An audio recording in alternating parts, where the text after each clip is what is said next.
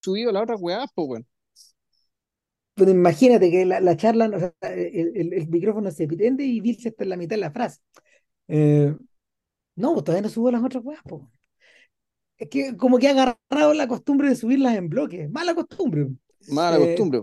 estamos en este, estamos en este debate a las 21.38 del lunes 11 de septiembre de 2023, convocados aquí eh, para discutir en Civil Cinema las películas que no nos avergüenzan a El Conde de Pablo Larraín.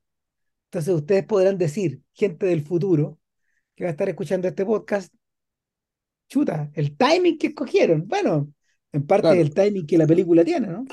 claro, sí, bro. Al ritmo en que esté subiendo la weá, esta cuestión la van a escuchar por allá por noviembre, eso sí, pues, Ah, claro, como noviembre de 2024.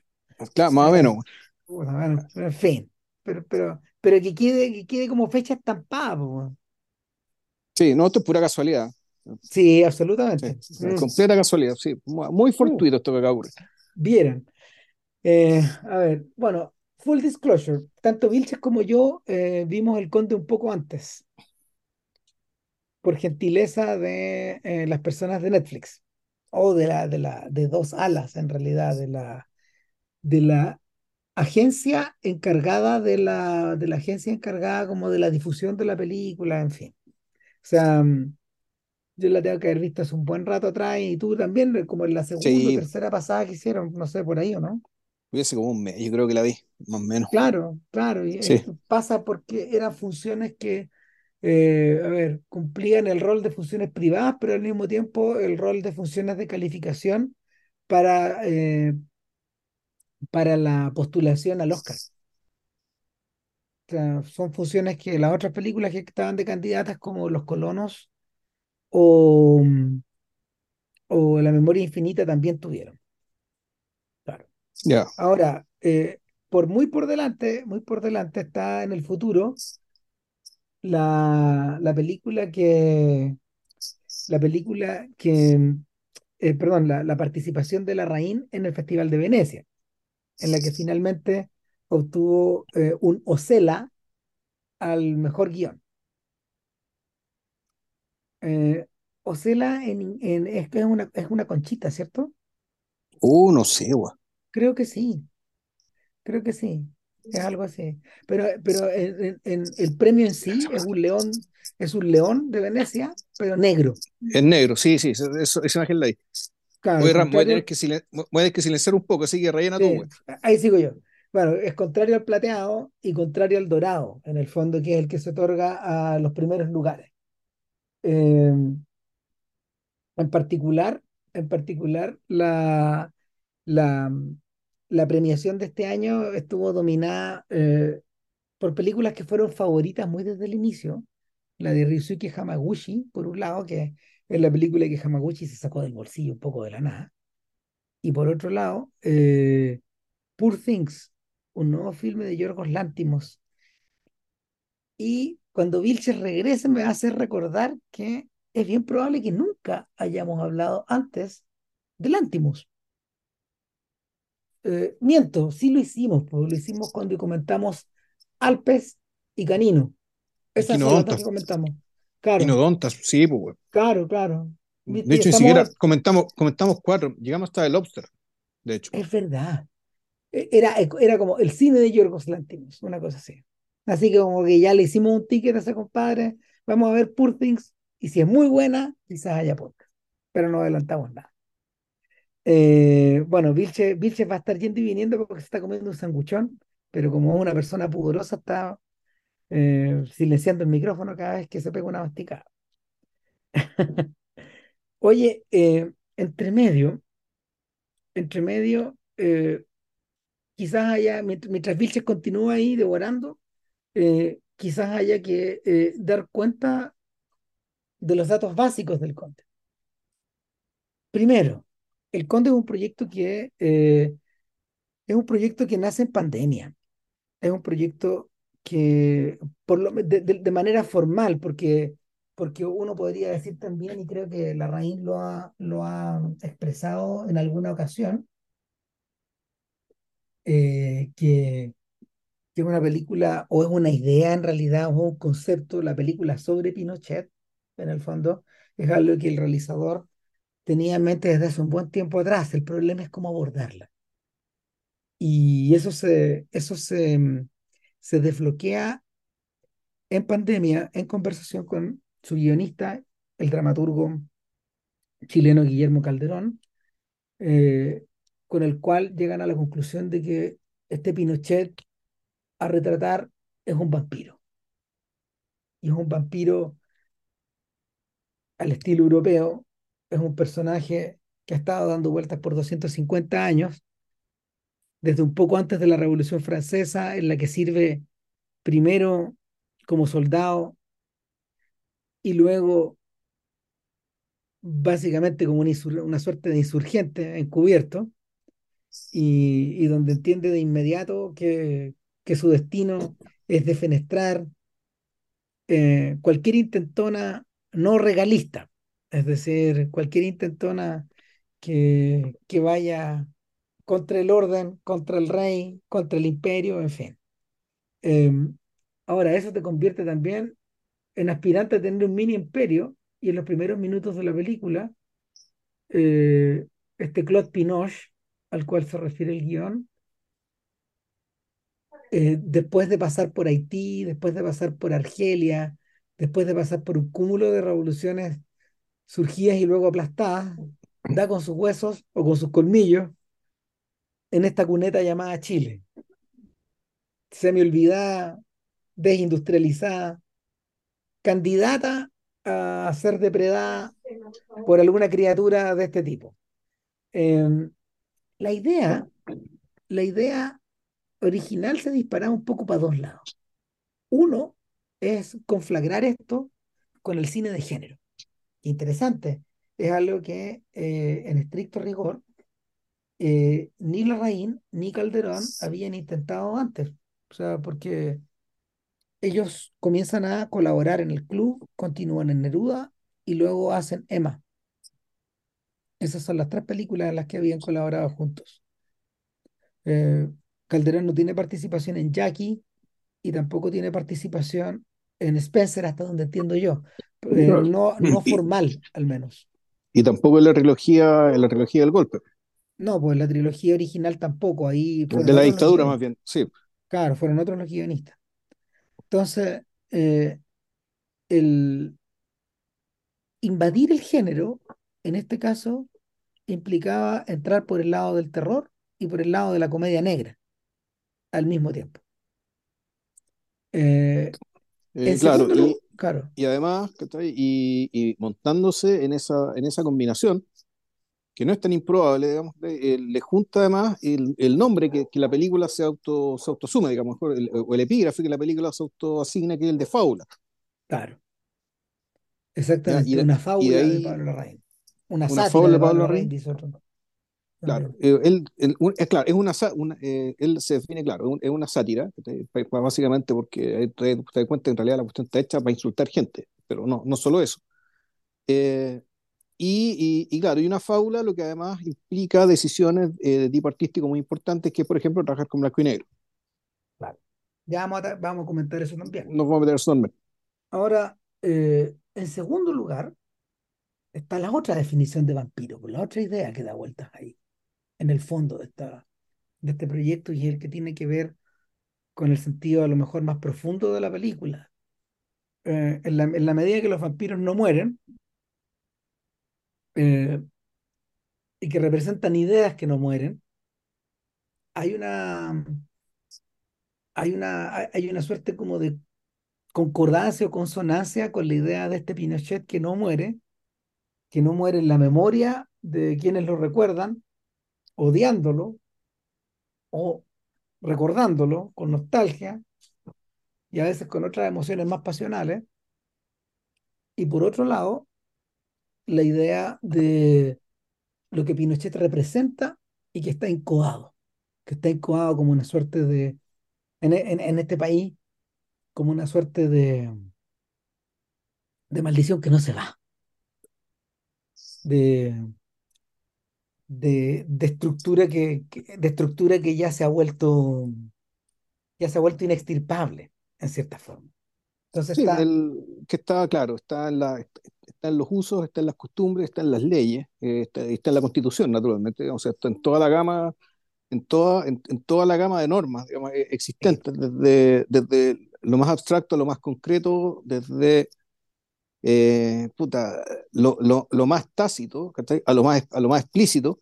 En, en todas esas normas supuestamente estaría, digamos, la, la, la presencia, la presencia negra de este vampiro que claro que eh, termina siendo puta, efectivamente puta, el epítome o la encarnación de, de, de algo más, digamos, y por eso es que esta película tiene, eh, si bien está hecha para insultar en todas las formas posibles a Pinochet, su familia, su entorno, eh, sus militares fieles y también sus seguidores, en buena sí. medida, el, la película, la, película la, la salva, ¿cachai? Y, y- y el hecho de que esto va más allá del insulto, o sea, es, es reírse de, pero eh, ese reírse de es para, eh, para dejar caer otra cosa, ¿ya? Que, que es lo que vamos a hablar acá. El, también me llama mucho la atención que, eh, mira, no sé, si a esta altura de, de- debamos hablar como si la película, así como con spoilers, teniendo cuidado y asumir, bueno, que ya el que está escuchando esto es porque la weá la vio. Mal que mal, esto se Claro. estrena, estamos a 11 de septiembre, esto se estrena el 15 pa- pa net- net- en Netflix.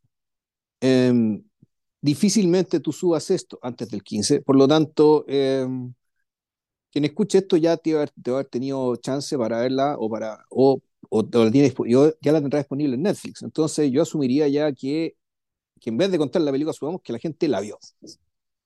Lo Es que yo propongo creo yo. que, mira, yo creo que eso es lo más interesante. Una cosa que se nos quedaba en el tintero respecto de los orígenes del Conde tiene que ver con que este proceso no fue de a dos, sino que en esencia eh, fue sumatorio. En la medida que la idea del Conde eh, se expandía, se incorporaban más autores a esta idea. Si, el autor original eh, es Larraín y, y su cómplice más cercano es Calderón, el siguiente en la línea es Jaime Badel. En la entrevista que yo le hice a, a Larraín para la revista del sábado del Mercurio y que, no sé, porque que me siga en Facebook o en, Twitter, ahí la va a encontrar publicada. eh, eh, el, el director se explayaba en esto y él explicaba, llegaba a explicar en un momento en que, que sin, que sin Badel, sin este actor de alguna forma eh, en estado de gracia, sin, sin el pasado actoral, sin el pasado teatral, el pasado de Badel en la comedia, el pasado de Badel en las películas de Raúl Ruiz, eh, de Cristian Sánchez y un cuanto hay de, de realizadores chilenos, sin él Y en, la- y- y en imposible las teleseries también. también. Sin él es imposible de, de, de- habría sido imposible de obtener este, este retrato. Ahora, eh, en la, en la propia entrevista, eh, Larraín daba con un tema que es clave, y era que eh, en las primeras discusiones con Badel, eh, Badel decía que, eh, pucha, este personaje, de- el per- personaje del conde tenía demasiada vida interior para un vampiro en el fondo, demasiada, Mm. había demasiados arrepentimientos, demasiadas emociones que estaban involucradas en circunstancias de que en lo que a él, en lo que a él como actor y como espectador de estos, de estos filmes respe- respecta, eh, los vampiros eran bastante más resueltos. O sea, Y tiene un razón, vampiro, claro, si el vampiro es un no muerto, antes que todo. Es claro. decir, un- una fuerza que está, estando, estando muerta, está viva a la vez para mantenerse y que actúa, efectivamente, muy resueltamente para, per- para perpetuarse en ese estado. ¿Ya? Entonces, aquí la paradoja se da en que este vampiro es un vampiro que es todo lo contrario, es un vampiro que lo único que quiere es cambiar de estado. Claro. eh, y un vampiro que en el fondo es, eh, es, es consciente de que este- en el fondo es un prisionero. ¿ya? Todos los vampiros son prisioneros, pero en realidad el, su, su impulso necrovital, digamos, es tan fuerte que muchas veces ni siquiera se dan cuenta, eso no es parte del asunto. Son otros los que los ven, ¿verdad? u otros los que se los hacen ver.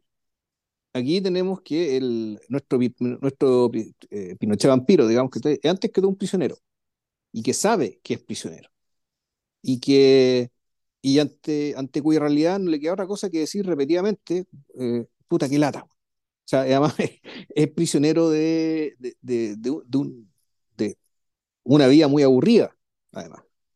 Una vida que en realidad no eligió en, en la Eh, situación en la que se encuentra. Es interesante, eh, yo creo que de las cosas más interesantes de la película es el set, el setting que, que ellos concibieron. Em, en reemplazo, en reemplazo del castillo, del castillo del vampiro, lo que hay es una hacienda ovejera en la Patagonia, en la que Pinochet y su mujer Lucía Iriart se han ido a refugiar en compañía de su Renfield, es decir, de su asistente personal, el asistente, el asistente de rigor de las películas de vampiros, que en este caso es Fyodor Krasnov, asesino de la dictadura. O sea, el que lo dudan con apellido a, a, a Krasnov, que, que, está condenado a 800, 800 años de cárcel, o más, creo, ¿no? No, yo creo que ya va a los mil y, y claro, y que Calderón, creo que Calderón debe haber escrito esto, que lo caracteriza como, claro, un ruso construido de, eh, de acero y vodka, güey. Claro. Eh, es, y él interpretado por Alfredo, por Alfredo Castro. Eh, claro, y Castro tiene, Castro, tiene un toque para eso, ¿cachai? Interpretar esa monstruosidad. Y, esa monstruosidad media sensual también. Eh, mira, Pancho Ortega hizo un muy buen apunte cuando salió de la, de la función. Dijo, ¿se dieron cuenta de que los colmillos de, los colmillos de, de son eh, colmillos tradicionales del vampiro europeo, eh, mientras que los colmillos de, de Krasnov son los vampiros del Nosferatu, son los, son los incisivos, no son los colmillos. Yeah. Es muy bueno el detalle. Mm. Es muy bueno el detalle. Eh, da cuenta del origen, pero también da cuenta del tipo de vampiro del que estamos hablando. Digamos. No son iguales, a pesar de que eh, Pinochet ha mordido, como po, por gratitud, ha mordido la pierna a Krasnov. Y han desarrollado esta, esta suerte de relación simbiótica que, que, que, que se da entre, entre maestro y facilitador, eh, o entre amo y facilitador, eh, y, o sirviente, eh, en todos los filmes de vampiros. Claro, y, y, el ánimo satírico además de, de la raíz, ¿cachai? empuja el tema que básicamente Krasnov además está enamorado de Pinochet. Tipo. Está completamente enamorado, amor que es homoerótico, digamos, que, y de hecho, claro, en algún momento eh, con, con Krasnov y, y, y, Pinochet agarran estas discusiones de pareja, que tengo discusiones sordias de pareja, de, de matrimonio en la práctica, y cuando dice, bueno, ¿y tú qué hablas tanto si cuando yo te mordí, bueno, te, te, ¿por qué estás con los pantalones abajo? Claro. Porque claro, Pinochet había mordido a Krasnov como señal de gratitud para darle la vida eterna. Y, pero claro, te cuentan ese detalle un poco básicamente para, eh, puta, para infuriar gente, ¿ya? para indignarla. Eh, pero, insisto, eso no es lo importante. Ahora, ahora a mí otra cosa que llamó la atención harto es que el, la presentación de, de, de esta dimensión de, del Pinochet vampiro, que se pasea en torno a su uniforme, digamos, ¿cachai? Y el uniforme increíblemente está desplegado como si fuera el traje de Batman. Como o sea, si fuera el traje de un superhéroe. Referencia, la referencia eh, es obvia. Ahora. Es directa la, y. Dale. No, que la realidad, o sea, que, que, la, que la, a veces la realidad copia la ficción, porque nosotros estamos haciendo este podcast en circunstancias de que en el, el país, el país Chile, el, este diario que, que está como adosado al país España, eh, publicó el fin de semana un reportaje acerca de la estatua de Pinochet. No sé si lo cachaste. Y la estatua de Pinochet ah, no. es, es, igual al conde. es igual, tiene, el mismo, tiene la, misma, la misma capa, la misma la gorra. Misma capa, el, el mismo claro, gorro, claro. Parece un, parece un vigilante, como dirían los gays. Se pasó. Me impresioné.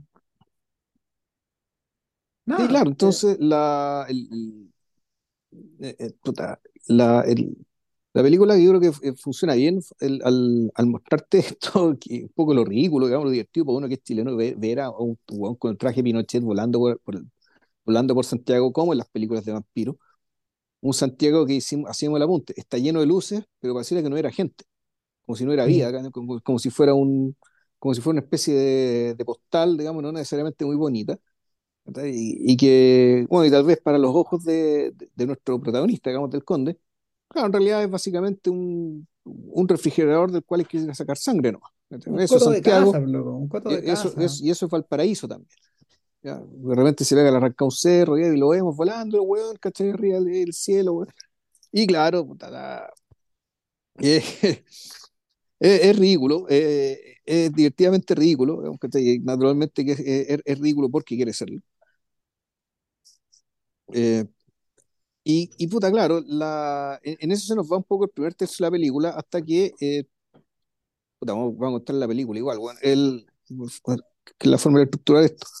El, puta, la, la cosa cambia eh, cuando ya puta, podríamos decir que entra la dramaturgia.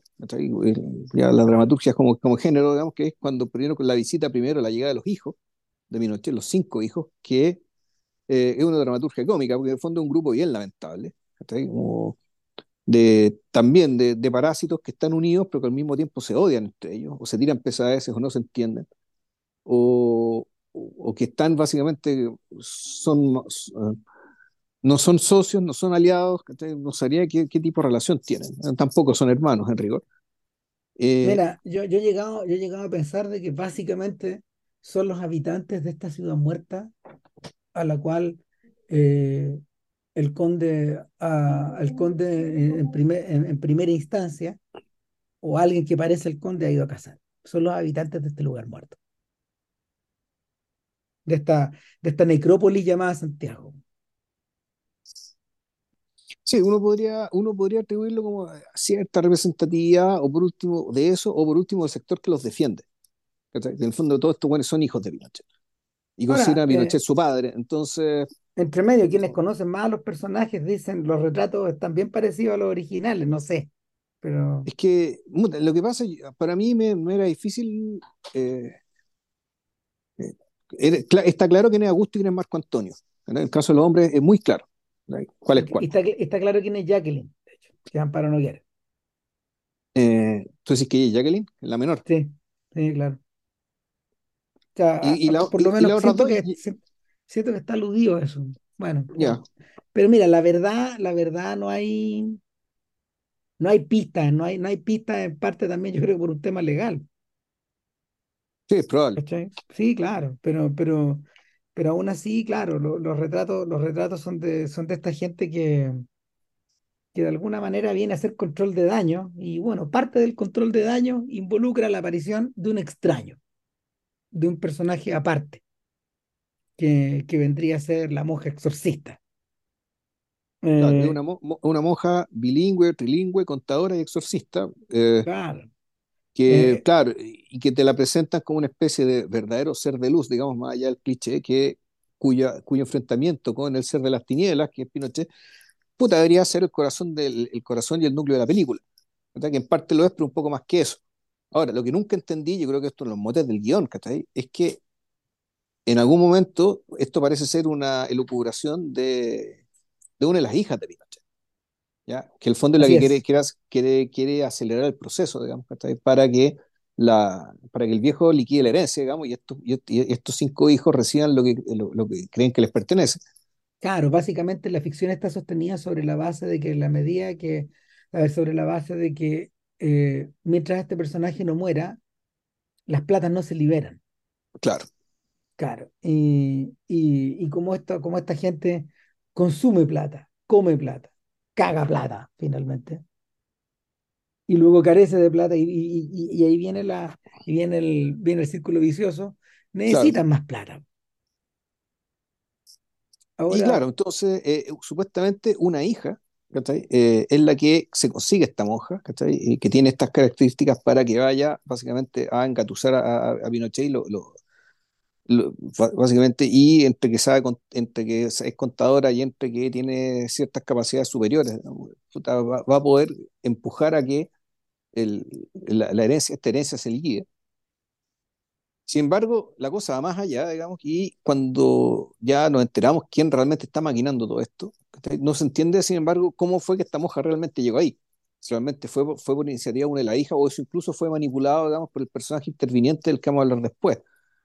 Eh, y para mí es un problema, un problema el guion. O sea, yo al menos aquí hay una complejidad, un- una complejidad respecto de cómo llega este personaje ahí y por qué eh, ¿y por qué después se pone en duda esta versión original que nos dijeron? Que esta fue una elucubración de una de las hijas. No, bueno, no, no me uno, cierra. uno, uno de los puntos, uno de los puntos, eh, uno de los puntos más débiles de la película es precisamente que, eh, que en la medida de que se va articulando la sátira, va, vamos saltando, eh, va jugando con el, va jugando con la, con las dimensiones de la credibilidad en el fondo. O sea, hay ciertos saltos lógicos que la película necesita hacer que la, que la empujan hacia adelante. Ahora, si tú te acuerdas, eh, Emma también funcionaba un poco así, sobre la base de elipsis o de microelipsis que efectivamente eh, no, no están.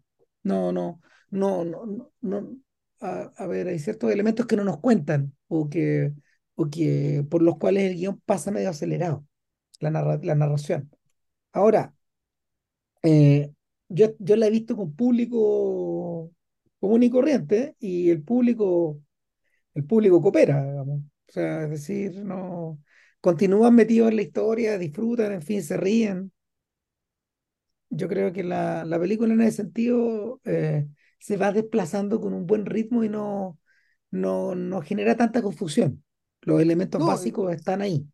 sí, no, aparte que esto, esto- estos motes, digamos, efectivamente terminan son absorbidos o, absorbidos eh, o son tapados, digamos, por el corazón de la película. Yo creo que el corazón de la película que es básicamente hacer el ajuste, el ajuste, el ajuste de cuentas públicos, ¿ya? Que, eh, eh, que, que está dado básicamente, en, por una parte, mostrar la calaña, digamos, ¿cachai? de, de Krasnov, de Lucía, interpretada por Gloria Muschmayer, digamos, eh, con, sus temores, su sordidez, su mezquindad, pues, todo eso que ya se sabe, digamos, que ya, pero mostrarlo en pantalla. Y, y más interesantemente, que es como, son las escenas que más recuerdo en realidad, que son las conversaciones de, de la monja con cada uno de los personajes. Que, que eh, eh, a ver, cumplen una función que es muy práctica. Poner al día, poner al día eh, tal como ocurre en el club, que el, se usa el mismo recurso, de una persona que interroga Claro. o que, o que expone algo y otro que escucha y contesta, es exactamente igual, eh, y, y que cumplen la función de la exposición, sobre todo para el, para el espectador no, no chileno y no informado en el tema, que era uno de los, era uno de los problemas más complicados, de hecho, eh, el, de resolver. Em, Larraín contaba que el, interesantemente, interesantemente, quienes mejor reaccionaron ante, ante esa, mm, ¿cómo se llama? Ante la película, eh, fueron los estadounidenses, a pesar de que eh, él pensaba que el público europeo iba a enganchar más. Ahora, hay ciertos críticos que, que al verla en Venecia, en Venecia, perdón, eh, opinaban que la película tiene un gran comienzo, un gran final, pero eh, se desacelera en el medio. Ahora, yo creo que esa desaceleración se produjo precisamente porque hubo alguna desconexión respecto de, la, de las mecánicas internas que la película tiene y que para, por ejemplo, el espectador chileno resultan, el espectador chileno de la edad de nosotros, un poco menor, resultan muy evidentes, Juan. O sea, no, no- nosotros veramos con, con cierta ventaja acá. Es un poco lo que también pasa eh, con Raúl Ruiz, por ejemplo, en Tres Tristes Tigres. Si tú la proyectáis a una audiencia de europeos, no se ríen, weón. En circunstancias de que, claro, para nosotros es un libro abierto. O sea, eh, yo me acuerdo que una vez, el, o sea, yo creo que es probable incluso a chilenos de generaciones más jóvenes, tú le mostras ahí Tres Tristes Tigres y también van a decir, bueno, estos, estos son marcianos. Pero aún así hay ciertos giros, hay, ciertos, ah, hay cierta habla, hay cierto absurdo al cual se pueden vincular.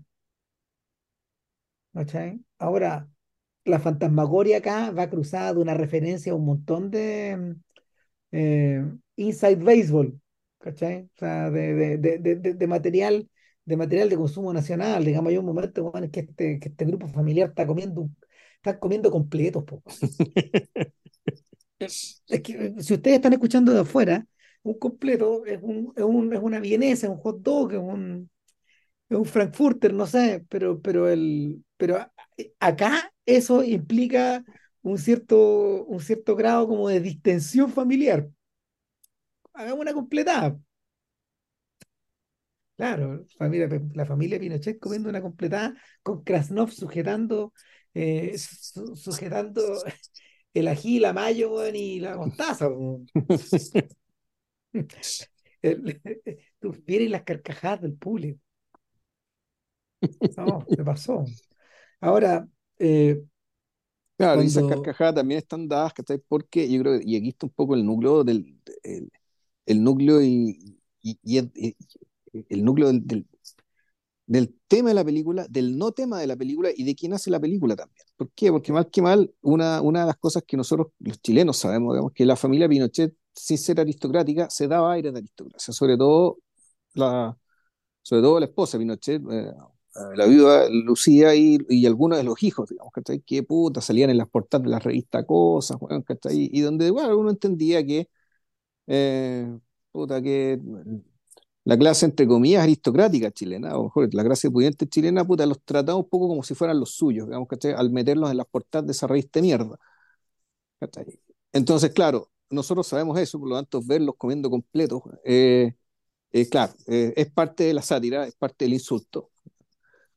Eh, y, y, pero también, y, y aquí, eh, y es parte también que el insulto viniendo de quién viene, ¿cachai?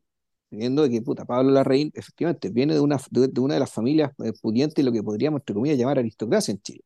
Entonces, el apellido Larraín, digamos, efectivamente, para los que no sepan, no sean de Chile, el, el, el apellido Larraín pesa mucho acá.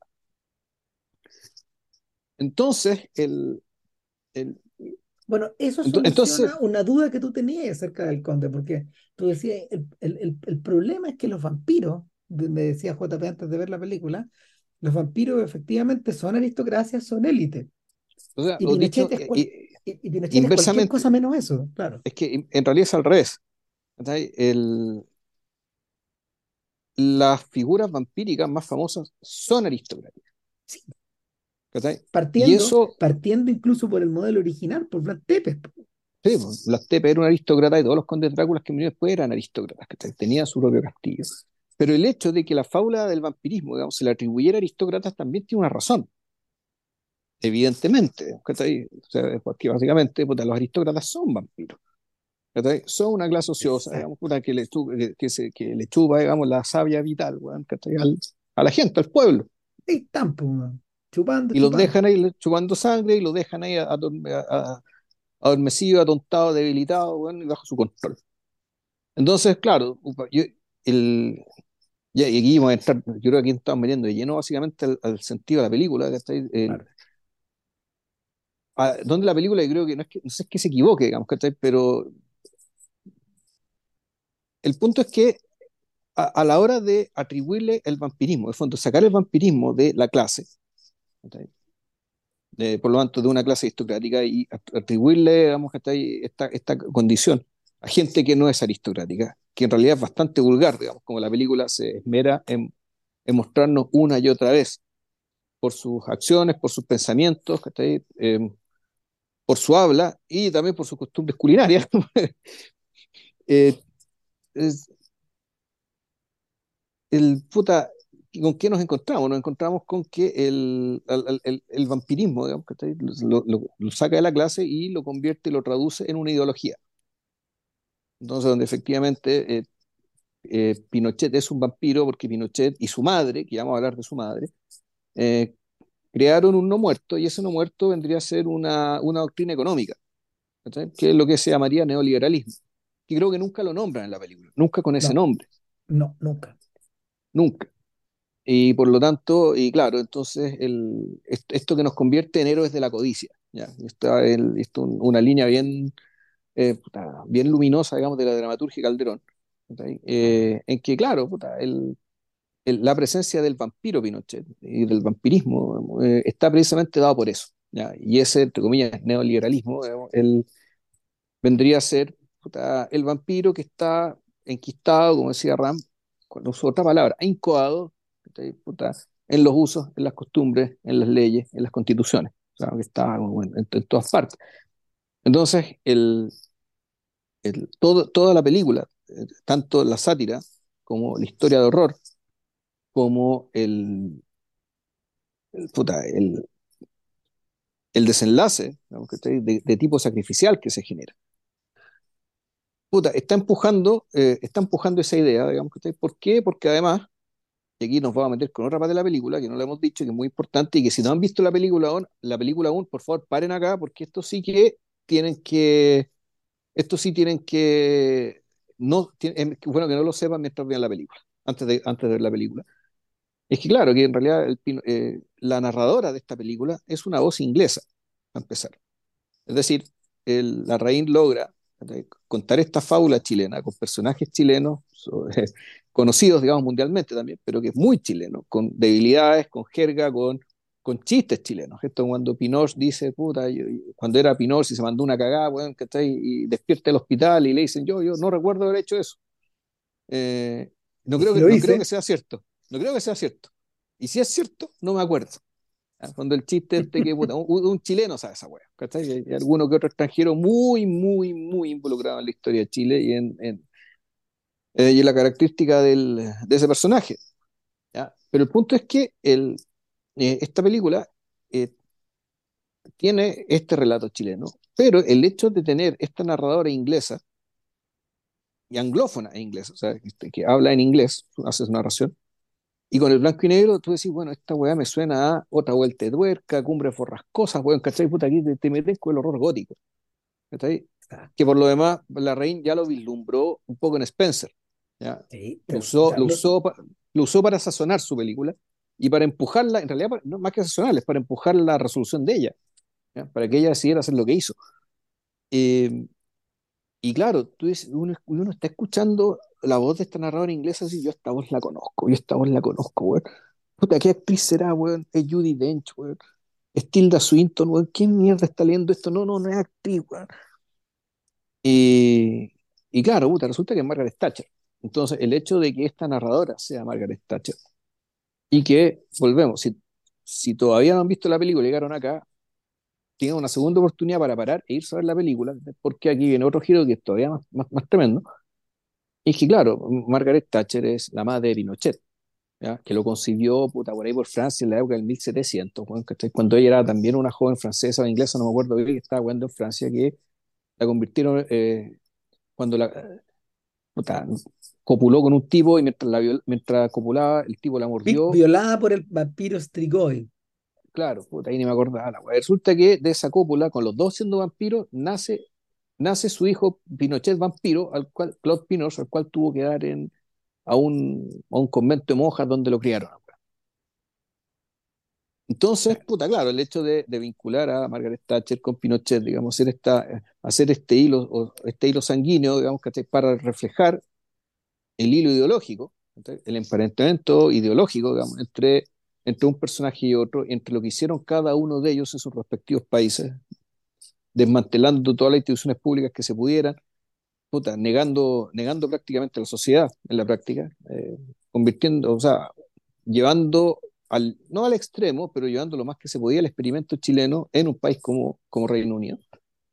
Claro, te hace decir, eh, puta, tú decís ya, ok, el, lo que estaba apostando la reina es, decir, ya, la presencia del el, tema, el problema de Chile y, lo que esta película nos quiere contar es que efectivamente estamos siendo, estamos incoados, secuestrados, digamos, por una ideología vampírica, cuyo vehículo, digamos, fue ideada en otros lados, que la cuestión llegó acá en Chile de manera bastarda, triste, sórdida, como, todo lo que se ve, y que la cuestión aparentemente está, llegó para quedarse y se va, y se va a repetir, y el ciclo se va a repetir.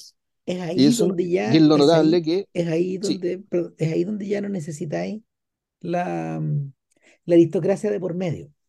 Si ustedes se acuerdan, hay una escena, hay una escena de, eh, de la danza de los vampiros, donde, donde efectivamente esto queda un poco puesto a prueba. O sea, pero eh, no sé si te acordáis, porque la danza de los vampiros es la historia también de la visita de un cazador de vampiros a una mansión pero al mismo tiempo, eh, por un lado está el personaje de Sharon Tate, que es esta, la ingenua que va a ser sacrificada, digamos, ante los colmillos del vampiro, pero por otro lado también hay otro ingenuo, que es el ayudante del, del, del cazavampiro y que está encarnado por, por Polanski. Por el mismo Polanski, claro.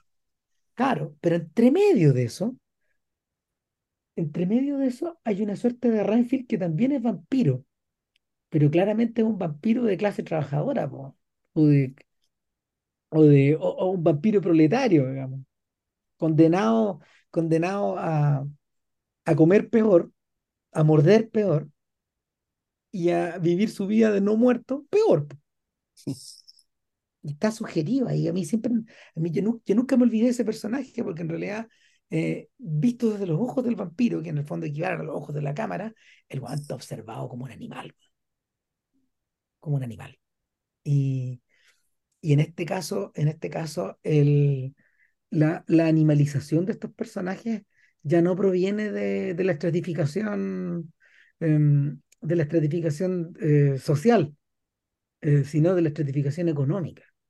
En la medida de que eres dueño de los medios de producción, puedes vampirizar, puedes, vampirizarlos a todos. Eh, la cita, la cita de la reina al respecto es esta.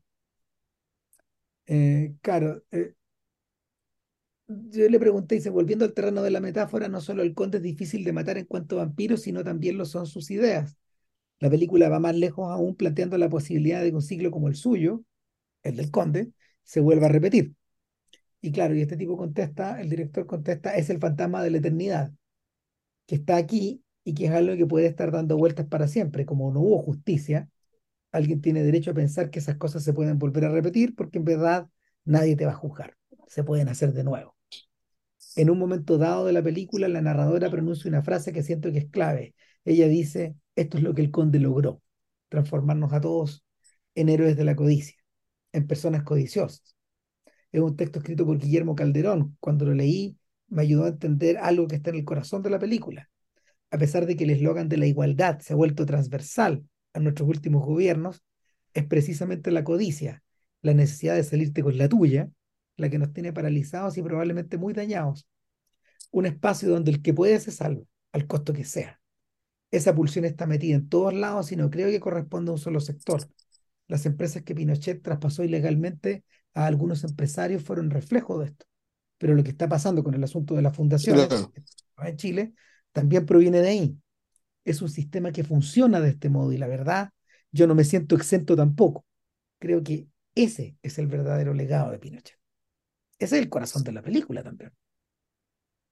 Eh, en, y nadie se salva porque eh, en la medida que vamos avanzando, esta monja tan diligente, esta monja tan, con tantos recursos, esta monja que, que está eh, ansiosa de complacer a su Dios y a sus superiores en la iglesia, pero también muerta de miedo de lo que pueda ocurrir, digamos, está en un estado como de histeria, que, que a veces va explotando en la historia, eh, esta monja, esta monja efectivamente está representando los intereses de una iglesia que opera de la misma manera depredadora que el conde.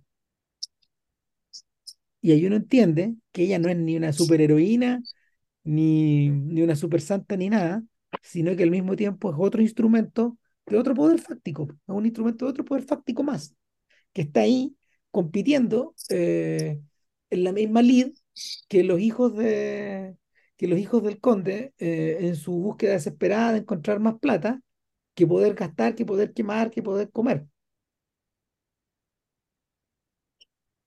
Entonces, o sea, el... o sea sí, bueno, porque ese personaje, ¿cachai? y no tanto por la actuación, sino básicamente por lo que se dice de ella, ¿cachai? de ese personaje, es lo, es lo más confuso de la película. Entonces tú decís, la mandó a la iglesia, es una locuración de la hija, y en algún momento se sugiere que la propia Margaret Thatcher es la que conspira para mandarla ahí precisamente para generar todo lo que pasó, todo lo que va a pasar. mira, yo creo que pueden ser todas las anteriores, en cierta forma. Eh, el, es interesante que en una película poblada por no muertos, el impulso del no muerto del que hemos hablado tantas veces en este podcast, eh, del cual habla Zizek, está representado no por el conde, por ella. ¿Cachai? esta, suerte como de, esta suerte como de, de, ambición por eh, prevalecer en el fondo. El, probablemente, probablemente eh, como dice JP, quizás sea, quizás sea uno, de los, uno de los puntos menos desarrollados de la película, pero, pero sí es funcional a una de las escenas más importantes del filme, que es la escena donde Pinochet, que ha, cuyos apetitos eh, animalescos, sexuales y, e inmorales han ido, eh, acrecentando en la película en presencia de ella, finalmente la muerde. Y, y cuando la Ah, muerde, la muerte y se lo pone. claro, exactamente, o Sí, sea, tiene, tiene una escena de, de sexo con ella que está, eh, está en la tradición de las películas del vampiro, y a eso me estoy sí, refiriendo, que es una, es una violación. Pero luego, eh, en el, en el- en el- unos, unos cuantos planos después, ella está sobre él, ella está sobre él, de alguna manera. Eh, no en una posición dominante, pero en algo parecido a eso. sí. Ahora, el, cuando ella, cuando ella se levanta de ahí y, y finalmente, ¿qué es lo que se produce? Ella comienza a volar y, y, y, vuela y vuela en una escena con, con la música de los Fratres, o no, está Bula Raza, es lo que está de fondo, de Arvo Pärt. De parte, sí. Sí, sí, está Bula Raza, lo que está sonando de fondo. Y, y claro, es una escena, es una escena estética y formalmente muy bella y, muy, y que muestra, demuestra una destreza extraordinaria de la fotografía, de la fotografía de, de Edward Lackman, de Ed Lackman, que, quien contó eh, con la asistencia de Sergio Armstrong como cámara adicional, como, como director de foto adicional, pero interesante. Esta película fue 100% eh, operada, la opera- el operador de cámara fue el propio Pablo Larraín. Quien, eh, Larraín en ese aspecto funciona un poco como Steven Soderbergh en sus películas. Es el tipo que hace la cámara. Soderbergh también, Soderbergh también hace la cámara en sus películas, eh, completa. Eh, no es tan, de manera que no es tan inusual como alguien podría creer, pero, pero sí eh, responde a una, mm, yo diría que responde también a una necesidad del propio artista como de, efectivamente estar detrás del lente, tal cual. Eh, Cameron también hace mucha cámara él solo, en, muchas secuencias de sus películas.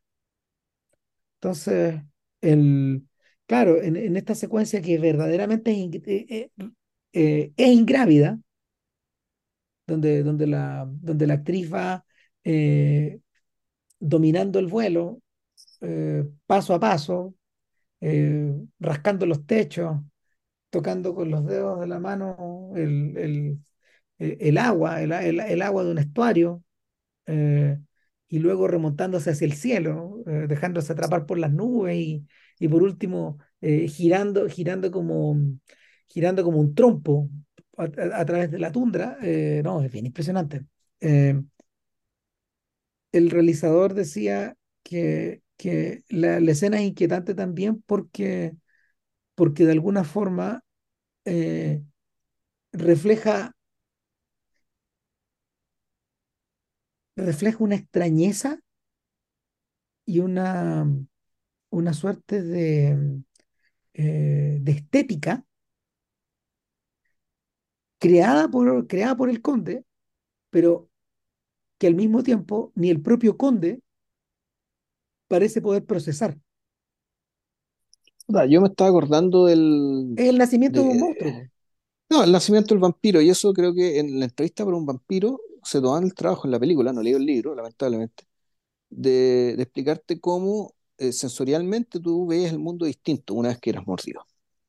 Sea, ya el, el tema de lo que te definía como vampiro no solamente era, digamos, tu apetito, tu hábito alimenticio, a, a qué hora dormías, a qué hora te levantabas y de qué te alimentabas, sino sobre todo es, es- es tu forma de, eh, de enfrentarse al mundo sensorial también. O dicho de otra manera, cómo, cómo habitas este mundo sensorial, cómo, la- cómo las sensaciones que penetran en tu cabeza, que ya sientes distinto, miras distinto, escuchas mejor, ves los colores de otra forma, ves las formas de otra forma. Eh, y que claro, uno, uno podría atribuir, digamos, toda esta, toda esta escena volando, digamos, más allá del hecho de ser mostrar que es un vampiro por el hecho de que puede volar, es claro, puta, es, eh, el descubrimiento de un mundo nuevo, ya, siendo el mismo mundo. digamos, es, es- es básicamente, es- es- también es la lógica de la iniciación. Ya, eres iniciado, eh, se inicia una nueva vida, digamos, tú sigues siendo el mismo, tienes el mismo nombre, ta, ta, ta, pero supuestamente a partir de la iniciación empieza el proceso por el cual vas a eh, habitar el mundo de otra manera porque tienes otras herramientas. El, eh, y esto pasa con ella, ¿verdad? Y para mí este- este- esta escena es muy sugerente de ese, de ese poder. ¿ya? Tú hiciste una parodia de la novicia voladora, bueno, eh, no, obviamente yo lo vería, de- pu- puta, puede ser, digamos, pero yo creo que el, el, el, el, punto Es está en que evidente, pero en fin. es demasiado evidente, lo otro, lo, lo interesante para mí está en otro, en este otro lado, y lo que pasa después también implica una debilidad en la construcción del personaje, ¿cachai? Porque entonces este es un personaje que después de que pasa esto queda completamente indefenso. En vez de ser más poderoso, eh, termina completamente desconcertado. O sea, el hecho de que ella antes tuviera la fuerza vital de los no muertos, eh, y el hecho de efectivamente ser un no muerto, al revés, la convierte en el ser más vulnerable del mundo, al punto de que, Así y aquí vamos a contar el tema de la final de la película, digamos, que, es. que Pero es que yo creo que eso es clave, que en Eh, el claro, el se tema que produce, se produce esa contradicción, po. el tema de que ella lo termina cortando la cabeza, la sacrifican, Karl- Karloff la agarra, digamos, bueno, Krasnov la agarra, puta, le mete una guillotina y le corta la cabeza. Y tú dices, pero ¿cómo un personaje tan bacán, tan inteligente, y que al mismo tiempo más encima vuela, está convertido en vampiro y ta, ta, ta, ta, ta, resulta que llegan y la matan como cualquier cordero. Cordero de Dios, digamos, porque además está en una estancia ovejera. Eh, puta, y la matan como cualquiera de los miles de corderos, weón, que fueron faenados, weón, en esa estancia. ¿ya? Uno más. Entonces, claro, esa es otra cosa que yo voy a terminar. Esas son, eso y el tema de quién hizo el complot, son los dos puntos bajos en términos de guion. Entonces, aquí sé que hay algo que no me cierra. Y Derechamente no, no, no me cierra. respecto de ¿Por lo qué? primero, Y, yo y como de los lo dos primero puntos tienen que ver con el personaje, con ese personaje, hay un tema con la construcción, del con la personaje, escritura de ese personaje. Ese personaje creo que le quedó grande. Les quedó grande. Para lo que querían hacer. puede ser. No, no lo pudieron modelar bien, perfilar bien y hacerlo cuadrar dentro de la historia que estaban contando. Eh, yo creo, yo creo que la, la contradicción, esa que mencionabas tú, fue buscada. Esta idea de que eh, este personaje que parece el más fuerte en términos, en términos como de, en términos como de recursos, finalmente de- de- termina siendo el más débil, el, el cordero sacrificial. Eh, eh, alguien me lo mencionaba, de hecho, de cara al instante en que eh, Krasnov dispone de, de ella y la degolla. Y La decapita más bien. es, perdón, la decapita, no la degolla, la decapita, Mm. claro. Porque le, le tira la, le pone la guillotina, le chanta la guillotina. Le mueve la guillotina, claro, y esto de la guillotina Claro, también, tampoco es gratuito porque Pinochet decide volverse un, un reaccionario, el reaccionario universal, ¿cachai? Al ver cómo deca- eh, decapita con la guillotina a la reina María Antonieta. claro. Entonces, claro, el- esta, esta escena es un espejo de la otra. ¿ya? Eh, Pero vuelvo, el, el, la, este personaje que es tan poderoso, ¿cómo se deja atrapar? Me decían en algún momento. Yo les decía que en el fondo el, el personaje estaba precocinado desde antes o precondenado desde antes porque, porque Krasnov aplica sobre el personaje, sobre ella, eh, las tácticas de, las tácticas del torturador. Las sugiere y se despliegan y se aplican sin necesidad de aplicar la tortura. Sin que la torture, la tortura. Es interesante, bien claro, el punto, volvemos al punto, digamos, pero ¿por qué ella se deja torturar? Si fondo, esa debilidad, ¿de dónde viene? Ya, y el- debe venir de algún lado, naturalmente, digamos que está pensada de alguna manera, pero la película no lo sabe explicar, eh, eh, a, a mi parecer. El, ahora, el, yo sigo pensando que, eh, sigo pensando que dentro, si, si queremos aplicar la, el- esta mitología de los vampiros, digamos que en realidad los, verdad- los verdaderos vampiros en este país no es Pinochet, Pinochet vendría a ser el Krasnov de los vampiros, ¿ya? Los verdaderos vampiros, digamos, sería, puta, esa sería la lógica, pero, pero, me, par- pero, por, pero, pero por el contrario, me pareciera que es el camino obvio. O sea, sería una, esa sería una, mm, como una aplicación literal de la estructura en la fábula. Demasiado literal. claro, pero es que el punto es que Deja de ser termina, interesante.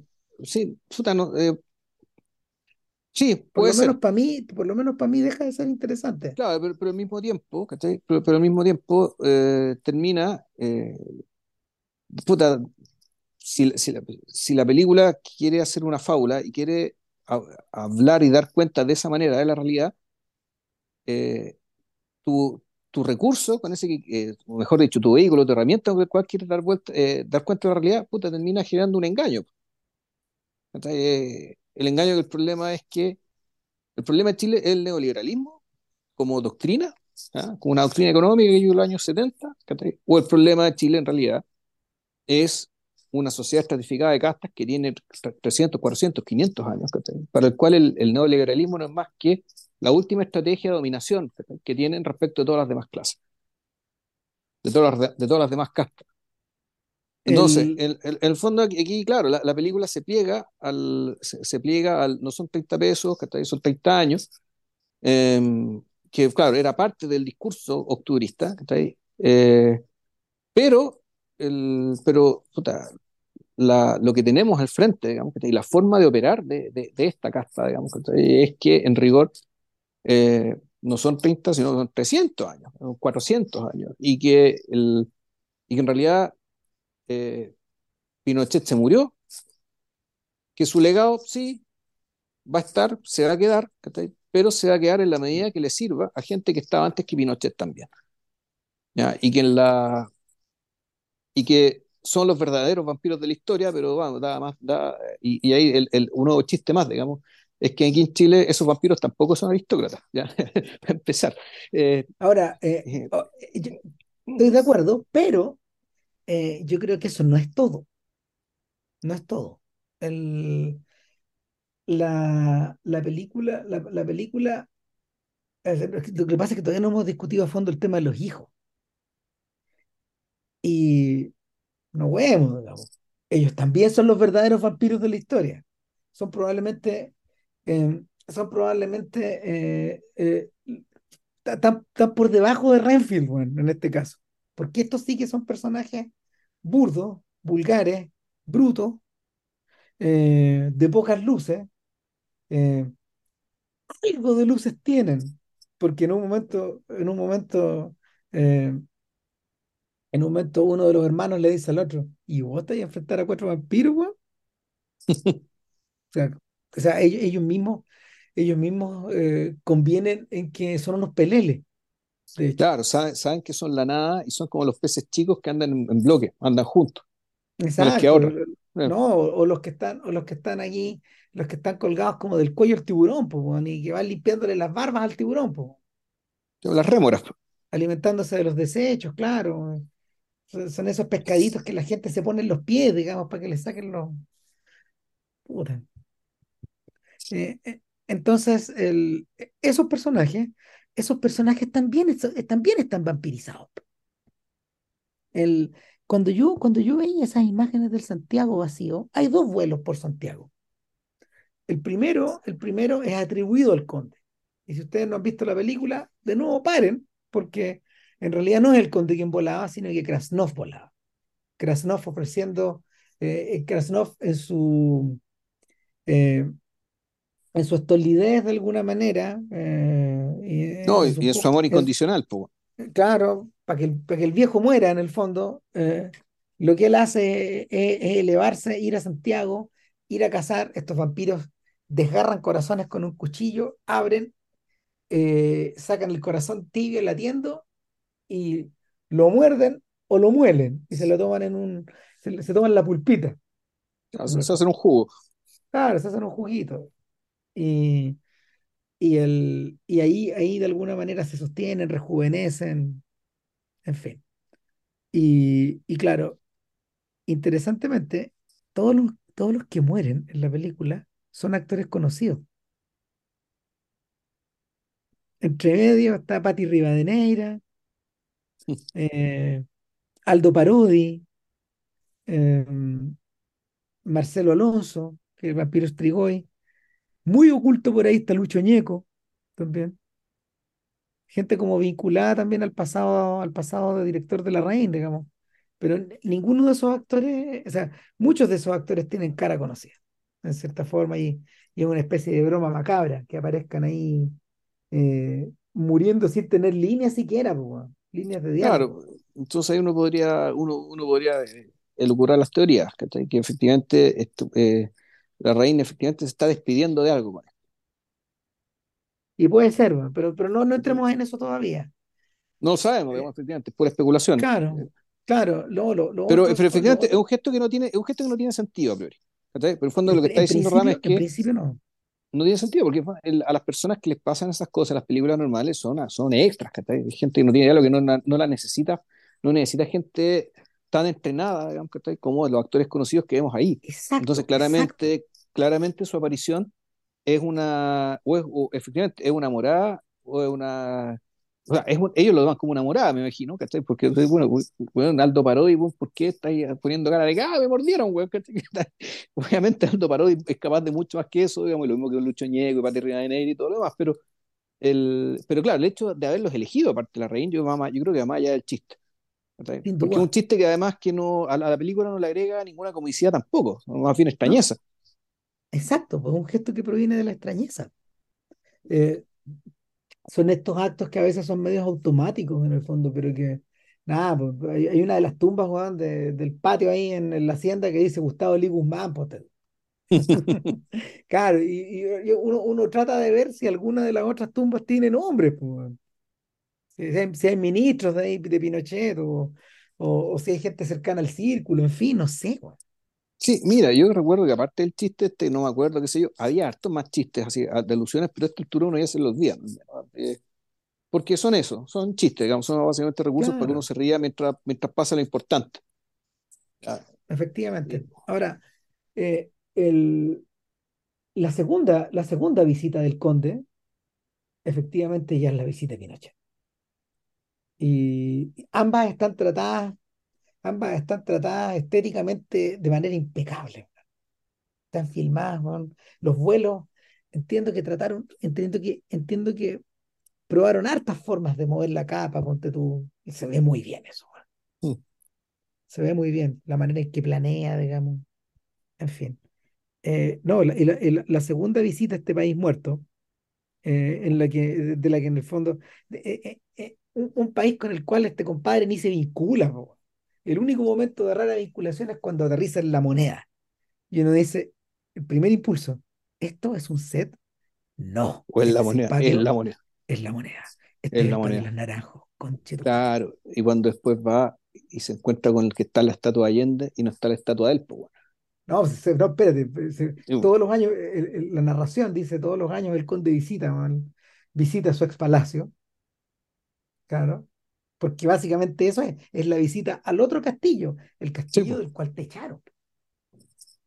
Eh, el, y, y claro, eh, pas- la raíz contaba que discurrieron, pensaron un montón de cosas que será adentro, pero, pero finalmente decantaron por, este, por esta caminata por el pasillo de las estatuas, donde vemos el busto, de, el busto modernista de, de Eduardo Frei, luego vemos un busto realista de Allende, y después vemos un busto aún más realista y más eh, casi naturalista de, de, Francis- de, de- de- perdón, de Patricio Elwin, y Pinochet se sitúa entre el de Allende sí, y el de Elwin, y lo filman de perfil, como si efectivamente se hubiera convertido en la estatua que tienen los milicos escondida en alguna parte, weón. Sí, Esa estatua que se mandó a hacer. básicamente, sí, aquí el, eh, puta, Krasnov hace de cosplay de Pinochet y Pinochet hace de cosplay de su propia estatua, weón. Sí, no, brillante, weón. Me saco el sombrero.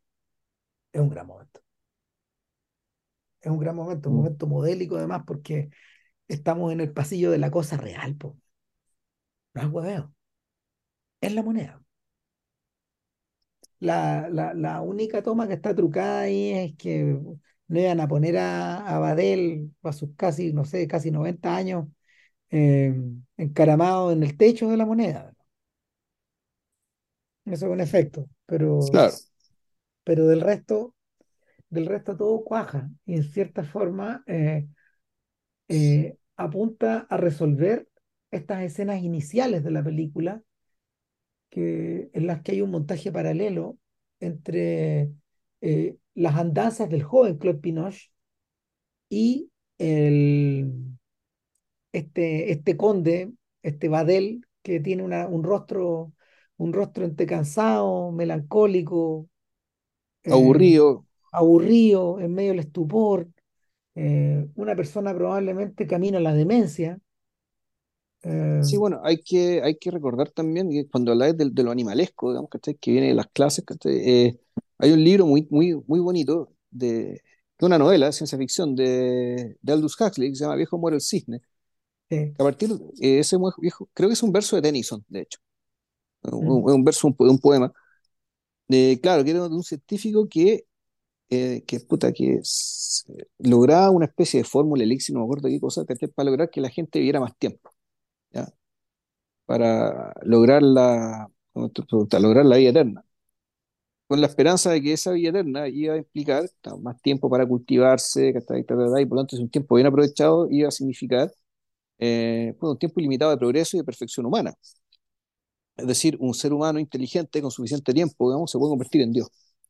claro, ¿no? Ese es como el supuesto. Y resulta que lo que te dice la experiencia, y algo interesante porque Huxley era de familia de científicos, eh, y biólogos también, eh, lo que ocurre con, es, con, con el, el, protagonista de esa novela es que eh, el experimento fracasa completamente porque en realidad lo que ocurre cuando una persona vive más tiempo el que tiene que vivir, para, el cual, para su cuerpo y el equilibrio interno están diseñados para vivir, al revés, empieza a decaer y animalizarse, convertirse en una bestia, todo se va al en algo peor que un mono. El, o sea, es que, es, es, es que, ¿cómo decirlo? Digamos que eh, puta, va a sonar medio me, me, metafísico a la antigua y al pedo, además, es que eh, la forma. Lo que a nosotros nos da la forma del ser humano es algo que requiere, muy, eh, requiere energía para sostenerse, y tú en la medida que prolongas la vida, digamos, que la vida animal mecánica, digamos, que el, parece como que esta energía se, se agota y por lo tanto pierdes la forma. ¿ah? Lo que te hacía ser humano se pierde y termina siendo, ni siquiera eres un simio, ni siquiera eres un mono, era algo peor que eso. ¿okay? Eres, termina siendo un ser sin forma, eh, una mente sin forma, un cuerpo sin forma. El, y a mí me da la impresión de que el, eh, algo de eso está también presente en el, eh, esta idea de que este vampiro que envejece, en, en, la medida que se vuelve viejo, eh, es uno muerto, y que esa vejez básicamente no, no redunda ni en más sabiduría, ni en más tiempo para reflexionar nada, digamos, sino simplemente ya es pura, de, es pura decadencia, decrepitud y, y pérdida de forma. Eh, uno, uno, no queriendo decir que su, plena, que su plena forma fuera la gran cosa, digamos, pero no, no, no, derechamente no lo era, digamos, pero así en ese estado era aún peor. En esas Entonces, primeras escenas, uno y eso te hace todavía más chocante, claro, y, eso hace, y termino, y eso hace todavía más chocante y más extraño, incomprensible, lo que pasa con la monja, con él. Insisto, esta cuestión me tiene dando vuelta la cabeza respecto a qué pasó aquí. ¿Qué se Mira, quedó fuera de la escritura? ¿O qué cosa yo no entendí? o que se quedó que fuera de la película, bueno, en fin. Mm. Mira, cuando uno mira la, la, la, las primeras escenas, eh, las primeras escenas en las que aparece Pinochet, que son fascinantes, las que me refería antes del montaje paralelo, cuando uno ve viejo, digamos, eh, estático, a veces miran, los contraplanos van para todos lados, mirando tele, eh, mostrando diversos lugares del, de este espacio, dejando que la cosa transcurra, escenificando el funeral, eh, citando de pasada Juan, esa portada del Clinic, que yo creo que es el origen del Conde. ¿Te acordáis de esa portada del Clinic? De, Estamos con el ojo abierto, como que todavía no se ha muerto. Claro, claro, y dice, el, el, el, es que es una, es, una, es una tapa y una contratapa del Clinic. De, Ah, sí. donde Uno es que está muerto tapa, y otro que está con un ojo abierto. claro, en la tapa y en la contratapa. Sí, Entonces, porque claro, es que el temor al no muerto. claro, y están, Eso, eso están, revela. la, están las dos cosas al mismo tiempo. Entonces, el, el, en la tapa está el personaje, está el personaje don, eh, dormido y dice algo así como Liz Taylor. ¿Cachai? Liz Taylor. En, en la tumba. Da, lo, weá. lo dais la vuelta y tiene un ojo dibujado muy bruto ahí, amarillo, con el ojo abierto en el fondo. Un ojo abierto. Dice, cuidadito. ¿Cachai? Cuidadito. Brillante. Y, y claro, eh, Larraín, Larraín, Lachman y compañía escenifican esto y bueno, los ojos. Lo escupen, y cuando lo escupen, abren los ojos. Y cuando se acerca otro weón, lo cierra. Y ahí está, ahí está el weón, esperando, esperando, esperando. Y eh, yo siento que, yo siento que en cierta forma, en cierta forma, eh, el, la, el, el conde como idea, el conde como narrativa, el conde como eh, el conde como fábula, en último término, son el producto más acabado de la cultura o la contracultura que el Clinic generó durante, no sé, yo diría unos 15 años más o menos. Es la estación de llegada de esa cultura, de esa contracultura. Siento yo.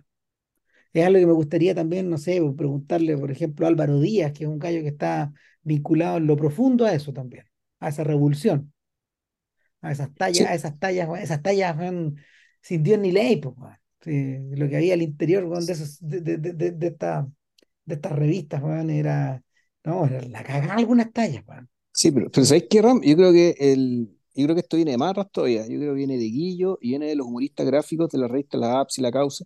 Acuérdate que hubo una revista, una revista APSI que fue censurada, creo, o fue en casa, no me acuerdo cuál de los dos fue, porque hicieron una especie de, eh, de especial sobre Pinochet y una de las formas que lo mostraban era como un vampiro.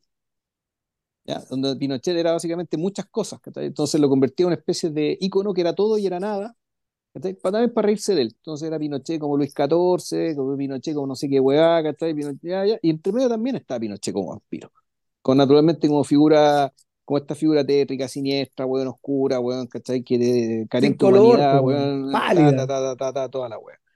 ¿Cachai? Entonces, a mí en realidad también me interesaría, tú decir, puta, preguntarle a Álvaro Díaz, preguntarle al Pato Fernández, pues, el director del de Clínico, obvio. Y también preguntarle, ¿cachai? Y preguntarle al Guillo, ¿cachai? Preguntarle a Guillo, a Herbie, weón, ¿cachai? Todo ello, weón, ¿qué les parece esta weón? ¿Es el punto de llegada de lo que ustedes hicieron, imaginaron? Porque a mí lo, la entrevista de la Reina también me gustó mucho, o me llamó la atención esto que, que, es cierto y que en realidad no se ha hecho ninguna película donde Pinochet fuera protagonista. Ese es el punto, Claro, o sea, Pinochet era, un, era una especie de, de centro negro, digamos, que esto de que tú, todo habla de él, pero sin mostrarlo a él, o aludiéndolo a él. Era algo como que, puta, no, no te... Puta, a veces mucha película política que era sobre cualquier hueá, ¿cachai? Donde estaba Pinochet encima como presencia, ¿cachai? Como como ícono, como tú lo que queráis, digamos, pero nunca como personaje, menos como persona. Lo innombrable. O sea, efectivamente, es, lo innombrable es algo que, puta, entre que no te querís meter o entre que te da asco meterte, que también es puta, entendible. Digamos. Entonces, es que yo no quiero pensar ni generar empatía en este personaje, un personaje que desprecio tanto. Entonces, puta, las cineastas que lo pensaron y toman la decisión, es que no puedo hacer películas sobre lugares que desprecio, Puta, uno respeta eso porque a la larga tú decís, bueno, a, a menos pues no, no, no, tengo, no tengo las tripas, digamos, que puta, ni la grandeza de alma para tratar de hacer lo que hizo, no sé, pues, Oliver Stone con Nixon.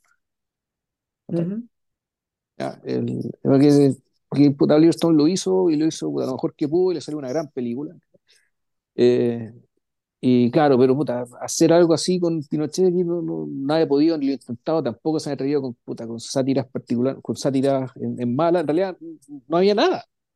No, nada. Entonces, los, antecedentes que hemos estado hablando, efectivamente tú decís, puta, el cómic, el clinic, ¿cachai? De, ahí viene. En realidad, esos son los padres de esta película. Yo creo que, yo creo que el logro básico de esta película, el desde, es precisamente eh, en complicidad con Calderón eh, eh, y, y, y, Badel, que la reina haya podido filmar a Pinochet. De hecho, dice, mira, en la cita dice, Poder filmar a Pinochet, verlo en cámara, poder enfrentarlo audiovisualmente y sin miedo fue liberador. Cuando se anunció la película hubo gente que escribió en distintos lados que no podía hacerse una película sobre Pinochet, que de eso no se podía hablar, que no era filmable. Claro, creo que esa sensación de liberación me viene porque junto al equipo probamos que sí lo era, que ese emblema de la violencia y la maldad podía ser filmado. Ahora, si uno cree que Pinochet jamás debe ser filmado porque es un bastardo, porque es un héroe, esa es su idea. Esta es nuestra versión, mi versión. Sí, claro. Entonces, entonces claro, ahí, yo siento que yo siento que el realizador también entiende, entiende el, eh, eh, aquí está la prueba de que entiende el motivo en el fondo y también la, la necesidad de la necesidad de ponerlo en escena. A propósito de eso, a propósito de eso, eh, el crítico mexicano Christopher Domínguez Michael, el crítico literario, se hacía la, la, la pregunta en algún momento, en alguna crónica, donde él decía, bueno, lo, lo anunciaba, conversando a propósito de, de Jorge Edwards, creo, que, creo que era ahí, eh, donde, donde decía que eh, no existe una gran novela de eh, el golpe militar en Chile, por ejemplo, todavía. Ha pasado mucho tiempo y en realidad los libros sobre el golpe militar básicamente son o los, que, los convidados de piedra de Edwards, ese es uno, y, y otros son diversas narrativas Em, son diversas narrativas en torno a la dictadura eh, que, que, Germán Marín eh, echó a correr de alguna manera en términos novelísticos. Sí se ha hecho poesía sobre eso. O sea, ahí está el poema 48. El, el de, poema de Millán, sí. De Gonzalo Millán, claro, que en el fondo es en reversa. ¿cachai? Claro. Sí, se ha, sí se ha hecho gran poesía de eso. Pero, pero claro, Domínguez Michael decía, no una gran narrativa. No una gran narrativa en el sentido, no sé, de los detectives salvajes, por ejemplo. ¿Cachai? Pero, pero claro, el, eh, tampoco existe una gran novela sobre, un gran novelón sobre Pinochet, eh, en el sentido que, por ejemplo, sí existe la fiesta del Chivo, de Trujillo. el, el, libro de, el libro de Vargallosa. De Vargallosa. Claro, o existe el libro de Bolívar que, que escribió García Márquez, por ejemplo. Ahora, bueno, igual uno empieza a preguntarse también, por puro llevar la contra, digamos, y haciendo gala de una notable incultura, ¿cuál es la gran novela de la Revolución Francesa? Está buena, es una súper buena pregunta. ¿Cuál es la gran novela de la Revolución Rusa? ¿O cuál es la gran novela de la independencia estadounidense? ¿Hay una gran novela de la independencia estadounidense? ¿O la gran novela de la guerra, de la guerra, de la guerra civil británica? Bueno, ahí la novela está un poco escena, digamos, en realidad no, no ya me fui muy para atrás. Oh, claro, pero, pero eh. lo que sí podría, lo que sí podría ahí decir es lo contrario, digamos, es que los pasajes napoleónicos de, guerra, de, la guerra y la paz, sí, sí son, sí, sí, son una gran novela. Eh, sí, claro. Sí, claro que sí. Claro que sí. Claro, pero eh, esa, claro, esa es la gran novela, claro, esa es la gran novela de una guerra patriótica, una experiencia de guerra a un país, ¿ya? Claro. Y solo centrada en un país. Aquí lo que nos está planteando, claro, e-, este es un desafío de repente un poco mayor, si ya cuando estamos hablando de, eh, y ese es el, punto, es cuando, cuando nos encontramos con un hecho histórico que es donde realmente todas las energías del mundo parecen estar concentradas ahí, donde eso, eso, e-, ese hecho parece tragarse todo y explicar todo lo que venía antes y originar todo lo que vino después. Yo no sé si uno puede hacer una gran novela, algo así como la Revolución Francesa. No, claro. Es, algo que se lo traga todo. Bueno, Tengo mis eh, dudas. Eh, bueno, Chateaubriand, Chateaubriand por su lado, eh, en, su, en sus memorias del tumba, y Stendhal en Rojo y Negro y en La Cartuja de Parma, sí hicieron grandes novelas en torno a como a sucesos posteriores, a la restauración. sí. La caída, la caída de Napoleón y la restauración. Esa cosa sí pudo ser novela bien. Claro, Ahí, pero, están, ahí, te están dando cuenta, claro, de un periodo. Ahora, y, por otro lado, y, cómo el personaje, básicamente este personaje encarna ese periodo. Por otro lado, yo siento, mira, yo siento que eh, las batallas de Chile de, de Patricio Guzmán, aunque originalmente surgieron por otros motivos, han acabado por convertirse en eso, al, al, punto de que eh, la narración de Enof, que originalmente era cubana, que después fue española, de un español, y que ahora está narrada por primera vez por el propio Guzmán en primera persona, desde los años 90 en adelante. Y que esa fue la versión eh, que vimos nosotros, de hecho. Exactamente, apuntan a eso, apuntan a eso, a que eso sea, eh, tiene un casi, o sea, hay, hay instantes, hay instantes de, de la batalla de Chile que sí tienen ese espíritu novelesco, que sí atraviesan hacia allá. O sea, eh, no hay que olvidarse nunca que el origen de, que, que, que, en su origen eh, Guzmán era un escritor, era un escritor de poesía y de, tiene libros publicados de joven. No, no, era, no, no fue interesante, no fue un director eh, automático, digamos, de cine, no, no, no fue lo primero que hizo.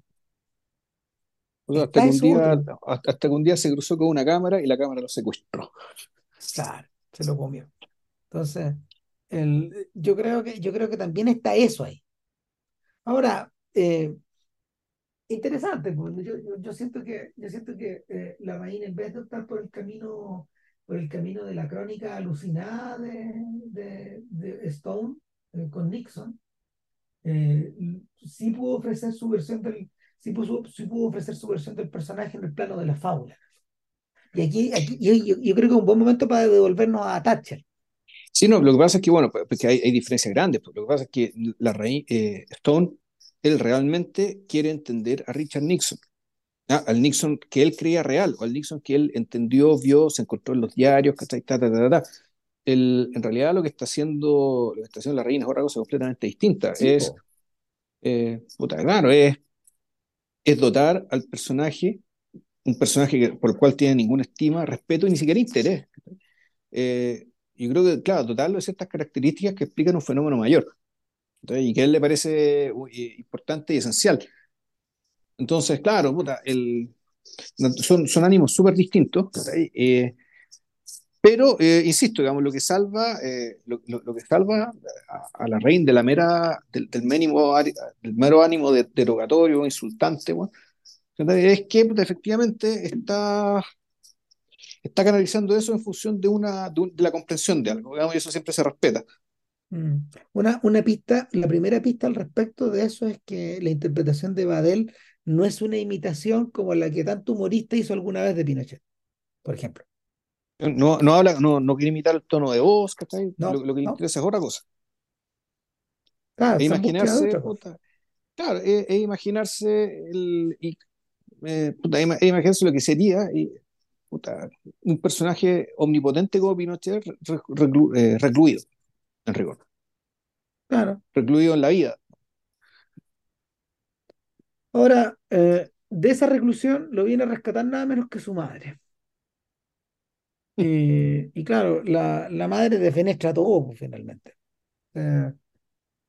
reina, reina, me refiero a la reina del ajedrez, claro, eh, es la que se mueve más rápido, es la que, es la que tiene mayor libertad, es la que en el fondo opera con distancia y es la que los somete a todos. Y, y oye, qué poco hemos hablado de Lucía Iriarte en comparación, eh, pero, pero yo creo que yo creo que ahí es donde ahí es donde en el fondo eh, se oponen se oponen las dos verdaderas figuras femeninas de esta historia. el la Rain dice que eh, como había tanto diálogo desagradable en esta, en esta, en esta película, lo que, lo que intentaron hacer fue ensayar lo menos posible para poder atrapar eh, la inquietud y el desagrado del actor al pronunciar el diálogo, junto a otro, que fue algo que buscaron mucho y que a veces costó más, a veces costó menos conseguir. Y en este caso yo creo que la, la pega de la pega de, mm, de, de Gloria Muchmayer, que de hecho, de, en la, cuando no sé, no sé si que escucharla a ti, digamos, pero cuando en la función en la que estuve yo, eh, ella dijo, bueno, y igual me, me, me, tiene muy satisfecha esta película, me tiene muy satisfecha la actuación también, todo el trabajo que se hizo, eh, eh, no solo porque de los cuatro proyectos de donde, donde, donde me invitaron a hacer el Lucía Iriarte, este fue, este fue el único que resultó. O sea, ya ah, venía. la, han invitado cuatro veces, no, eso no me acordaba. O creo que no lo dijo, no, no lo Bueno, ese día sí, pues ese día sí, dijo, eh, este, es la, este era el cuarto proyecto. Y bueno, estoy muy contenta que haya resultado, digamos, porque a esta altura era casi una, era casi una, mm, una, algo pendiente. Algo pendiente en su carrera. Y, y en cierta forma, en cierta forma eh, se desliza eh, Muchmayer eh, a través de este personaje banal, brutal, eh, em, desengañado también. Em, a propósito de lo que mencionaba recién, ya no, ya no queda vinculación, no queda cariño, no queda amor, no queda nada. lo que haya habido ahí entre esos dos, o sea, al conde, al, conde ya está en la etapa de la lata. A lo mejor siempre tuvo lata, no sé. No, no, claro, y la cuestión, la cuestión tan heavy, tan brutal que eh, él nunca la ha mordido, porque morderla implica que está permanente, está para siempre con ella. Pero si tú ya tuviste todo, tuviste una buena vida, todo lo que tú quisiste. Qué siniestro. Si ya tuviste todo, ¿no, güey? Ah, tuviste los hijos, tuviste la fama, la fortuna. No, Fuiste la reina del país, no, güey. no, güey. Basta. Eh, claro, ante eso está la alternativa del rebirth. Eh, en la medida, eh, es impresionante, es impresionante que, claro, cuando llega Thatcher, todo se borra, po, weón, o sea, alrededor de él. Ya no hay nada, ya no hay nada lo bastante interesante. Sí, el, es que, el, es que realmente es muy caótico todo, ¿cachai? De partida con lo que, lo que pasa con la monja, que para mí sigue siendo Empiezan a pasar muchas cosas. claro, y que, y que llega, y que llega y, y tiene el ritmo de las comedias de equivocaciones, ¿cachai? Donde pasan un montón, que la gente que se mete en la pieza equivocada al lado, o sea, tiene ese ritmo, pero sin ser eso. Sí, sin la comicidad, po, porque claro, ella no está, ya no está cómica, ¿no? No, y, y, y, donde, pero tiene el ritmo estos desplazamientos que van para allá, que van para acá, weón, que se están moviendo entre el asunto, y claro, y, pero si no, no tiene eso. Y, y puta, claro, el, es le dan un desenlace porque se concentran todas las energías ahí, claro, y efectivamente llega esta energía superior, ¿cachai? Eh, eh, que efectivamente los reduce a todos los demás, los reduce a la nada. No, no, puta, es como una, es como si, puta, claro, es como, si cayera un rayo. La llegada de ella. Por Y, otro y claro, lado, por otro lado, mira, por otro lado también hay chistes internos ahí. Yo dije, yo dije primero, ah, pero esto es una mezcla entre Nanny McPhee, pero si viene disfrazada de nano, también. sí, El, pues, el, el disfraz de Thatcher refiere a Nanny McPhee, pero refiere a Mary Poppins, pues, weón. me fumo Mary Poppins, claro, sí, la terapeuta mágica. De la que hablamos alguna vez. A resolver los de po. esta familia. Puta, y lo resuelve cortando por lo sano, pues, weón. Literalmente cortando. po. Sí, pues, weón. No, la cagó, weón. Es una gran idea, weón. Siento yo.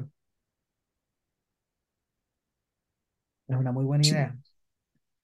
Eh, a- estirada las mechas, es demente. Si la hay cierto nivel en que esta película, hay cierto nivel demencial de esta película también.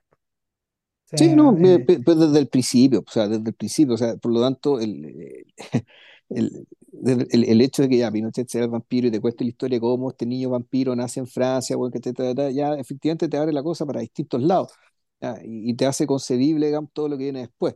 En ese sentido, la película tiene- es coherente y, y- y está bien, digamos, y el cierre Eh, y, y- se vale muy bien de eso para que el cierre tenga todos estos elementos caóticos, que está ahí, sobrenaturales, digamos, y todo lo que uno quiera. Eh, salvo el tema de la monja, que todavía me está dando vueltas. eh, claro, ¿ya? Y, y también me parece que el, el cierre que le encuentra, con el reinicio de este ciclo. De, de esta, de esta madre con este hijo, que cuando tú te comes un corazón, y esto, dentro, dentro de las reglas, digamos, dentro de la diégesis de, de- de esta, de esta fábula, cuando ya te comes un corazón completo, poco, eh, renaces. Entonces aquí lo que, lo que viene a hacer Margaret Thatcher acá es, es venirse a el, ir a Chile el a corazón de un a vampiro. al corazón de un vampiro. Ah, se come el corazón de Krasnov, El ¿o corazón no? de Krasnov, el corazón, no, no solo es el corazón de Krasnov, el corazón de la monja, el de la corazón de. Mushmayer. Tres corazones, tres corazones vampiros. ¿Cachai? Ya. Y Entonces, con el, eso, el- claro, el retorno es total. y eso permite que, que Pinochet sea un niño con su madre, rejuvenecidos ambos, siendo ricos en un país pobre. Es gran definición de lo que es este país, digamos, y lo que en realidad, lo que realmente siempre ha querido la, puta, la élite de los verdaderos vampiros de esta historia, que no son aristócratas, pero son los vampiros de esta historia. Eh, y claro, ahí la película se acaba, que yo recuerdo. La película ya no no, puede seguir, porque lo no, no último puede que seguir. vemos, o sea, lo- eso es lo último que vemos. Un poco antes hemos visto, bueno, los hijos de Pinochet desmantelar la hacienda ovejera, eh, pero es, es patético, eh, y, y, es patético y es la raja porque cargan, cargan en, en un, en un, en una, en un barquito que se llama Arca, entonces, Arca uno y Arca 2, cargan weas que en el fondo son chucherías que se pueden vender, weón, puta, en el Persa Bio Bio, En el Persa Bio Bio, sí, pues, o en el Persa, en la mueblería del Parque de los Reyes, pues. Claro, exactamente. O este, este persa que está como de, que está como por Grecia para arriba. En el fondo, ese es el tipo más que, te que, que se están llevando, weón. Claro. Eh, y, Y, me- y, y y, y mientras se están yendo, van llegando unas monjas ¿cachai? a, a- tomar posesión monjas, de la nada. van llegando las monjas rajadas, weón, y con puta con el velo al viento, weón, no, Mm, weón, al rescate. Claro. Y a tomar Eh, posesión de la nada, exactamente, a, a tomar posesión, a, a, a, ¿cómo se llama? De alguna manera, las monjas básicamente están allanando, están allanando esto, pero lo que encuentran es nada. Literalmente, eh, eh, eh, el- él, eh, es parecida a la nada que a la que alude, a la que alude el conde cuando, cuando la, la, joven exorcista lo, lo compele, y claro, y, y- y ella dice, le, le voy a sacar lo que está adentro. Y el tipo dice, pero si adentro no hay nada. Pero aquí no hay nada, güey. le dice no hay nada. ¿Qué me va a sacar, weón? No hay nada, no tengo nada que temer, weón. No hay nada acá adentro. Nada.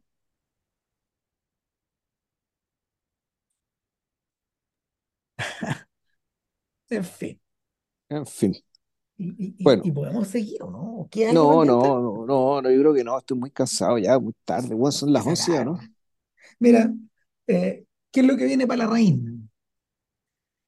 María Cala, Bueno, María Calas parte, el rodaje parte ahora, eh, creo que a mediados de octubre, por ahí.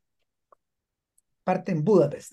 De hecho, eh, es ahí donde he estado viviendo ahora último, cerrando detalles, completando la preproducción, en fin, probablemente esperando la llegada de Angelina Jolie, que va, va a representar a Calas. Y así como el conde se siente de alguna manera, como dijo JP hace un rato, parte del final de algo de- quizás del final de, del final de esta, de esta suerte como de exploración histórica por el pasado chileno, el pasado reciente, eh, que estuvo plasmado de forma directa en la primera trilogía de la Larraín, eh, y y y y del cual escapaba hacia otra cosa, que eso es lo que volvía fascinante a Emma al final, sí, y sigue siendo fascinante. Sí, Emma, Emma, es- Emma Emma es una película, eh, Emma es una película más redonda que El Conde, por lo mismo.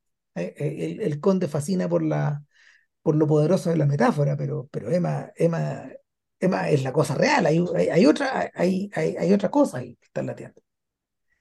Eh, la- esta segunda trilogía, la de las mujeres del siglo XX, que comenzó con Jackie y continuó con Spencer, ahora vendría a finalizar con María. Y, y es un, es un filme eh, bastante similar en términos de estructura a los dos anteriores, porque eh, Jackie son, son, son personas que están presas, básicamente, otra vez. Eh, claro, la y, raíz, y, y temporalmente presas también, pues esto transcurre en cuatro ah, días. Exacto, tú- atrapado. Bueno, eh, Jackie también transcurría en el lapso de la muerte de Kennedy el y el, funeral, el- y el funeral, y en el caso de Spencer, eh, transcurre en las fiestas de Navidad, que se fue un fin de semana, y si es que sí, No, claro, es un fin de semana, no, son, son- es un feriado que se produce, eh, que se produ- que se, que, que era, mm, que, que tenía como base las celebraciones navideñas, donde, que eran filmadas por, por la BBC, eh, a lo que se podía grabar, digamos, y, y que la reina todos los años pasaba parte del invierno ahí, en ese castillo. Entonces, que es donde entiendo que murió a todo esto. Y que, y que, y que irónicamente, el lugar donde Diana vivi- Spencer vivió su infancia está a pocos metros de ahí. está al lado, Sí, es literalmente el, el fondo al lado. Es impactante esa cosa. Entonces, eh, eh, Entonces, por era eso, es tan divertido cuando ella dice que no, es que me perdí, no sé cómo llegar. Bueno, las weas, loco, weón, si pasaste toda tu infancia ahí, ¿cómo te vas a perder, weón? No, no quería, no ahí. quería ir nomás, pues, weón. La, la- la dilación, pues, weón. Entonces, en este caso, claro, funciona más o menos parecido. Es una Calas que está, que ya está, que, que está muriendo. Son los cuatro días antes de que su muerte, sí, pues eso es lo que que decía en está la, volviendo. entrevista. Mm. Claro, y está, pero que a su manera está volviendo. O sea, es un ir y venir, bueno, en fin. eh, el- en cierta forma también es el punto de llegada de, de la exploración inicial en fuga, pues, sí. Ninguna película, ninguna película de la reina ha sido tan, tan musical como, como Fuga después de esa, digamos. O sea, la música desempeña un papel importante y hace años que eh, el realizador eh, trabaja con lo que, con lo que los técnicos llaman temp tracks, es decir, música que está eh, en principio que está puesta ahí para rellenar espacio, pero que después es reemplazada por, por tal como Kubrick lo hizo, por ejemplo, a partir de 2001, por piezas clásicas que funcionan, que, que funcionan, que funcionan eh, enmarañándose con la trama y volviéndose a veces indistinguible y de una manera bien poderosa. Entonces, en este caso, en este caso el ejercicio es más extremo, medio parecido a lo, a lo que se veía en Fuga, donde, claro, la música desempeñaba un papel central en la trama. Pero bueno, eso está en el futuro, digamos. Ahora, entiendo que, entiendo que el próximo año no firma. No, Sí, el entrevista no. decía que, que efectivamente, él decía ya, lo que venga no lo sé. O Ya, sea, no tengo idea. O sea, no sé si me voy a, ir para el pasado no reciente de Chile, weón, o, o me voy a saltar a Latinoamérica, o, o sea, no lo decía. Yo estaba pensando ya para dónde se puede ir, puede ir para cualquier parte. Él no lo tiene sí, claro. Sí tiene claro que pa- aparentemente, tanto por su carrera internacional como por su carrera, entre comillas, chilena, digamos, ¿cachai? En ambos lados está cerrando algo. claro. Sí, y eh, Ahora, bueno, ojo, y este- eso, eso sí, y algo que no, hemos no hemos dicho, que esta película en realidad es una, es una extrañeza respecto de las demás, porque esta claramente funciona acá y funciona allá. sí, efectivamente, oye, qué buen punto, man. No, Sí, o sea, y, y por eso todas sus elecciones, todas las elecciones que tiene que ver con que el hecho de que sea una fábula gótica inglesa, que tenga mucho diálogo en inglés, o sea, que tenga una, que tenga esta narradora que, in- in- inglesa, no solo que sea inglesa, sino que sea internacional, una figura reconocible mundialmente, hace que la película funcione para nosotros y también funcione para el público y- exterior, digamos, y yo cuando la vi dije, ¿sabes que esta va a ir bien afuera? Le iré- la- yo creo en Venecia la, la va a ir bien, la van a entender, ¿cachai? Yo creo un, un extranjero, si le explicáis lo suficiente. La, la, la mitad que no sabe tanto, con lo otro lo va a entender clarísimo, digamos, y va, y, y va a ser valorado. Y a puta ya se ocurrió, sí. Y yo creo que, Y hay que ver qué pasa acá, eso sí. en términos de Netflix, bueno, acá, eh, acá ha tenido buena, mm, buena acogida en términos como de, de, de taquilla. Pero claro, se está exhibiendo en un circuito más restringido porque Netflix restringe. Claro, obviamente, o sea, el, el, grueso, digamos, del visionado va a ser por Netflix, bueno, lo Claro, esperable. yo creo que lo único lamentable es que, claro, al, al- al pertenecer a Netflix, eh, probablemente no va a haber un lanzamiento en Blu-ray de la película. Y, y claro, eh, A las ver, pero, películas y- de... pero eso es para siempre, hay una moratoria, ponte tú. No, es para siempre. Es para siempre. O sea, eh, salvo, salvo que tú seas Scorsese, man, y, y, y como que negocies o negocies con Netflix para que Criterion, eh, que para que Criterion edite tu película. Claro, Ya, tiene esos acuerdos con Netflix. Ellos, ellos pueden hacer eso, pero ha sido súper restringido. O sea, era un, era un crimen no tener una versión en físico de The Irishman. sí, claro. No, claro, para todos esos efectos era criminal. Eh, nada, pues, eh, yo creo que siendo las 12, tam- estamos bien, digamos, no, no, no nos extendimos de más. Son las once y cuarto, bueno, es que empezamos más temprano también. Sí, está bien, es un buen, es un buen momento para cerrar. Así que, nada, pues, eh, después de este podcast de 11, eh, ¿qué viene? Eh, ¿más western? ¿O hacemos Sí, Drácula, Vilche?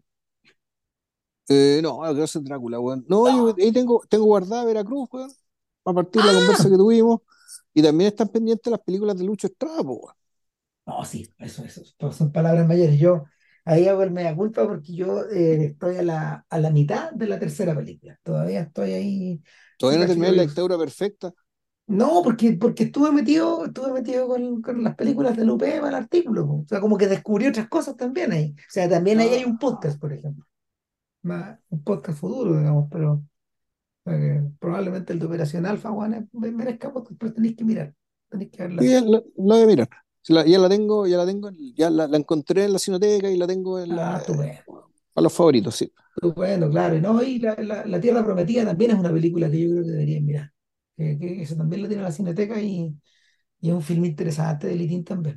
O sea, eh, el, es heavy porque esa es una historia donde Litín cuenta, Litín cuenta una especie como de toma y de, o sea, es una historia, es la creación de, una, de un pueblo, de un pueblo utópico eh, por parte, por parte de una comunidad agraria de, de, de labriegos y de arrieros que, que llegan un poco al estilo Days of Heaven a Palmilla y a la, a la, a la, a la precordillera, pero, pero lo hacen durante, eh, o sea, ll- llegan de un tiempo, se establecen ahí un poco eh, de manera informal, pero eh, la, el brevísimo ascenso de la, de, la, ¿cómo se llama?, de la Revolución Socialista de los treinta de la República Socialista de los treinta los habilita, pero también los condena. Y, y estaba escribiendo el artículo y decía, "Oye, pero ni que, eh, o sea, se, se- se habrá cachado Liti que está anticipándose lo que iba a pasar como en ocho meses más con el golpe. Me quedo dando vueltas.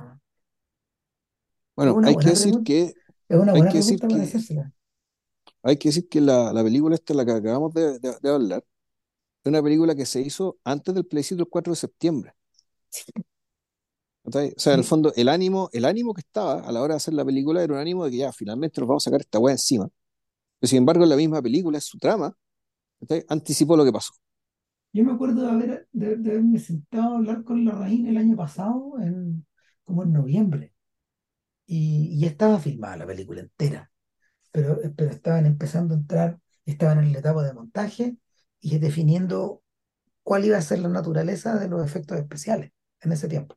Y en eso se pasaron todo el verano, hasta Ya. marzo, más o menos.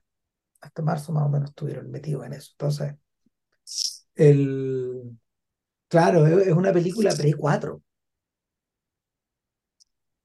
Interesante. Ya, pues, estamos. eh, Estamos.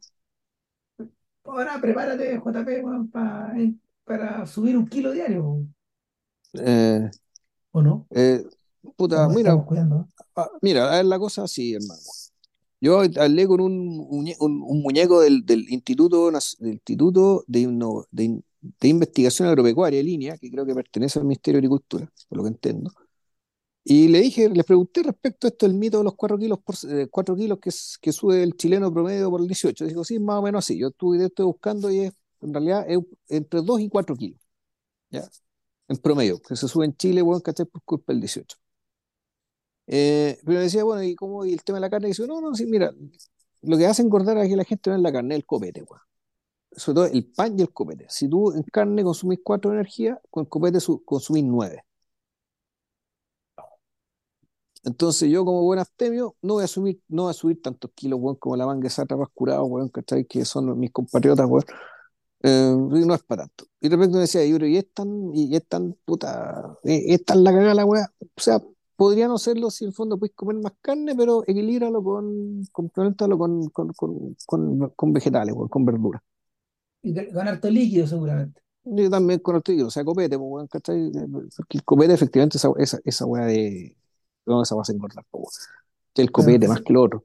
Y la carne son la a equilibrar con, la, la equilibráis con verdura y tenía una dieta balanceada, un poco excesiva, pero no, si la, la carne sí no es, no, no es, no es el problema. son los consejos para los próximos días de Juan Pablo Vilches. Eh, puta, con consejos de tercer y cuarto enjuague. Y de tercer y cuarto enjuague. Oh, Sí. No, no, O sea, deje- no, no, déjese no, llevar por este obsceno y vulgar carnaval en honor del Estado, que no lo merece, por lo demás, claro. de este Estado. Eh, pero Porque sí, ese, traigan e- ese es el estado en que esta nación entra después del 12, pues, weón. Sí, como si, como si no hubiera ocurrido nada, ¿no? Bueno, Puta, más o menos. O sea, ya, ya olvidemos de la weá y ahora weón, la tomatera, weón. ah, Y a la mierda con todo. Ya, olvidar. Bueno, ya, Eso, ya, que estén cuídense. bien, coraje. Nos vemos. Vale. Chao.